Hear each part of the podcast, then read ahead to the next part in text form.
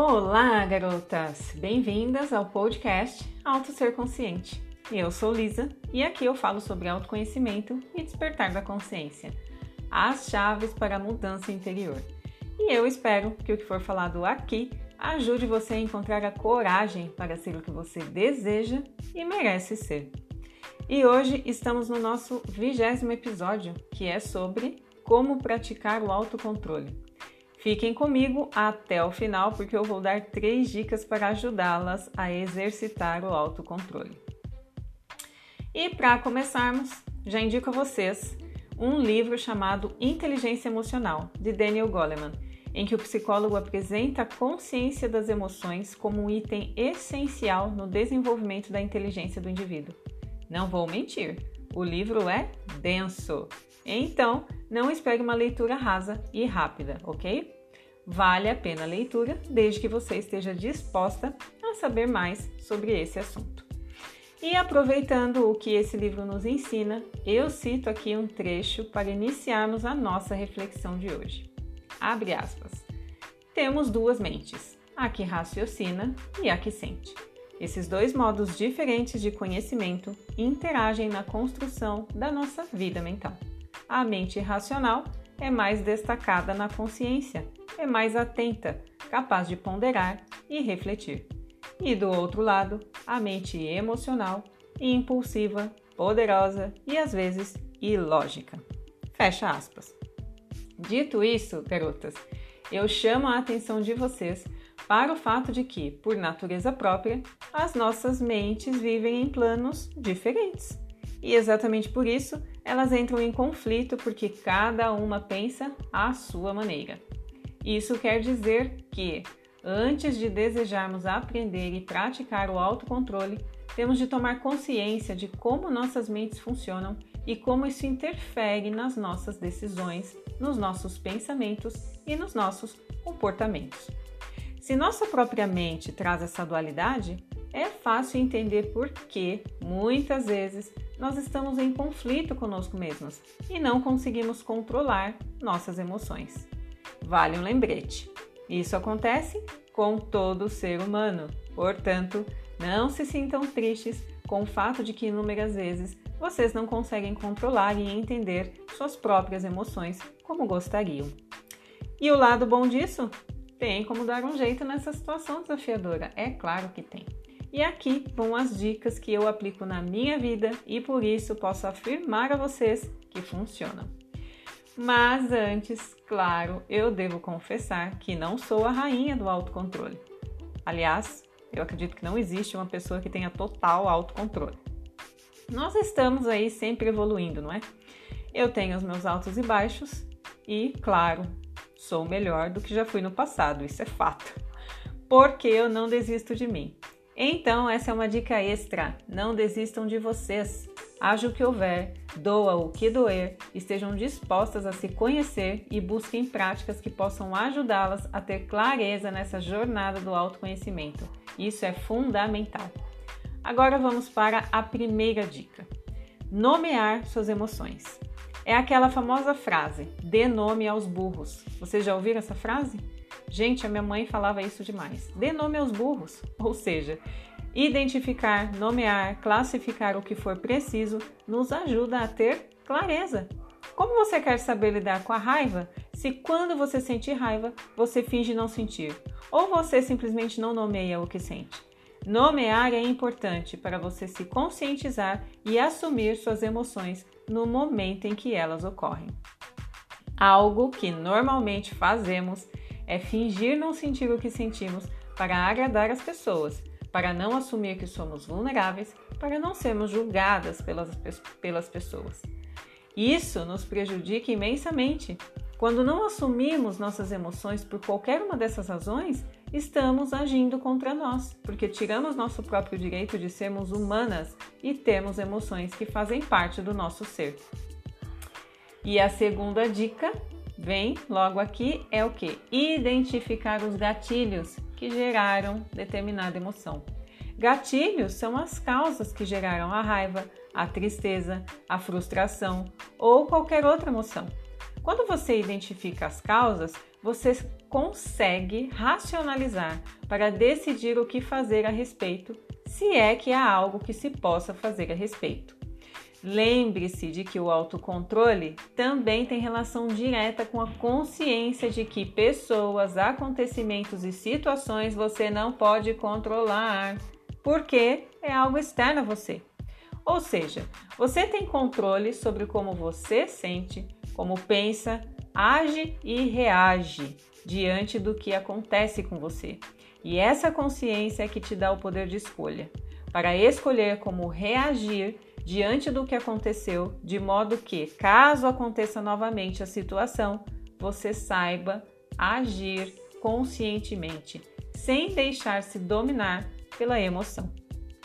E ligado a isso, a nossa terceira dica que é resolver o problema que causou a emoção. Quando nós buscamos a solução para um problema, seja ele qual for, nós precisamos fazer isso com a nossa mente racional. Não tem como tentar resolver um problema, ou melhor, buscar a solução de um problema gritando, chorando, esperneando, não é? É impossível. Ou seja, precisamos sair do nosso lado emocional, ilógico e caótico para agirmos com ponderação, refletindo sobre o que pode ser feito e como pode ser feito.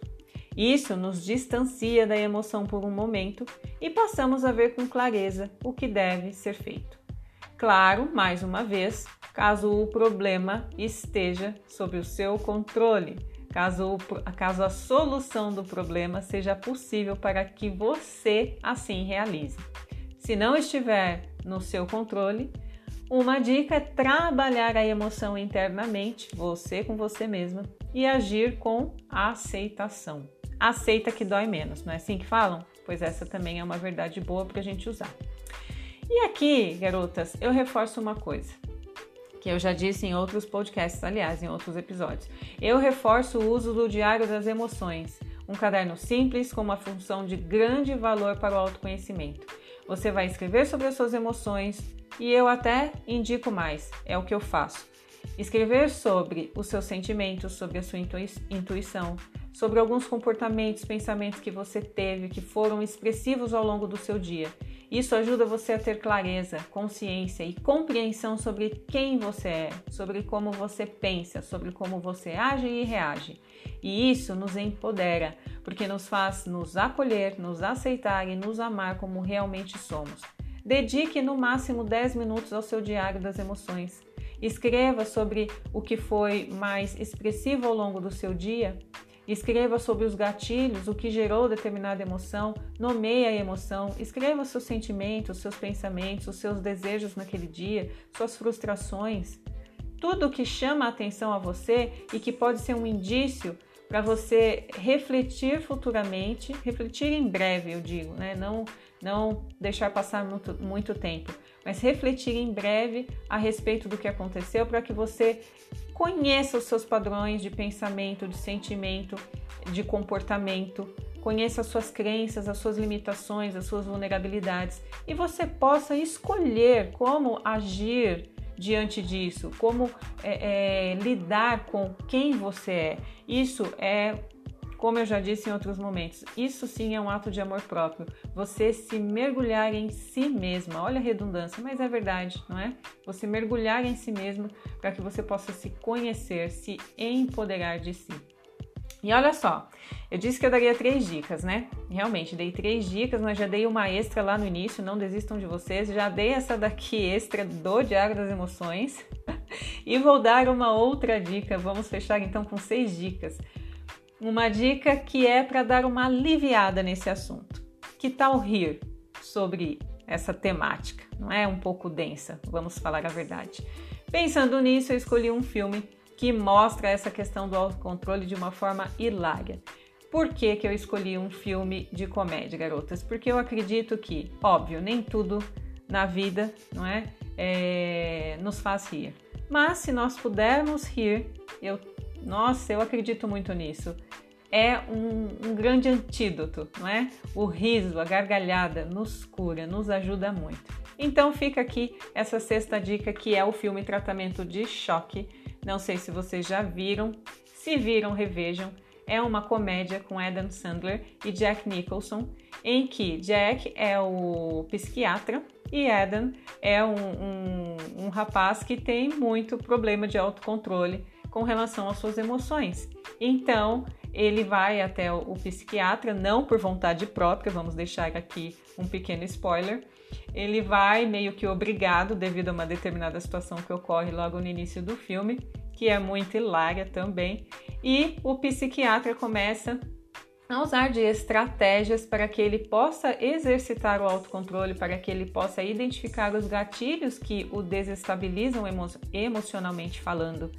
E enquanto essa história é contada, garotas, vocês riem demais, porque são situações que parecem absurdas, mas na verdade elas poderiam sim acontecer e elas mexem muito com o emocional. Então, nós também ficamos nos questionando: será que eu faria isso? Será que eu não faria? Esse cara é louco, esse psiquiatra é louco, afinal, quem é louco? Será que eu sou louca?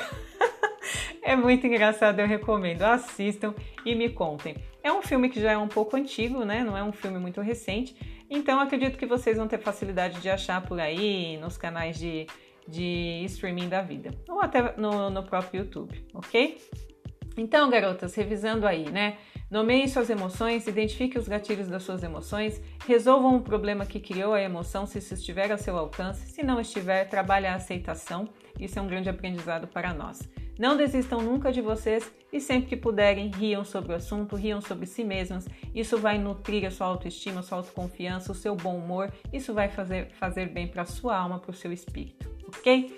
E me contem lá nos comentários do Instagram como anda o autocontrole de vocês. Eu quero saber. Se eu puder ajudar, eu até dou umas dicas aí, caso seja possível, não é? Porque cada um tem seu momento e cada um tem sua necessidade e nós devemos respeitar isso. E se fez sentido para vocês, compartilhem nas suas redes sociais esse podcast. E, óbvio, para ficar por dentro de mais conteúdo como esse, me sigam no Instagram, arroba Eu encontro vocês no nosso próximo episódio. Beijos de luz!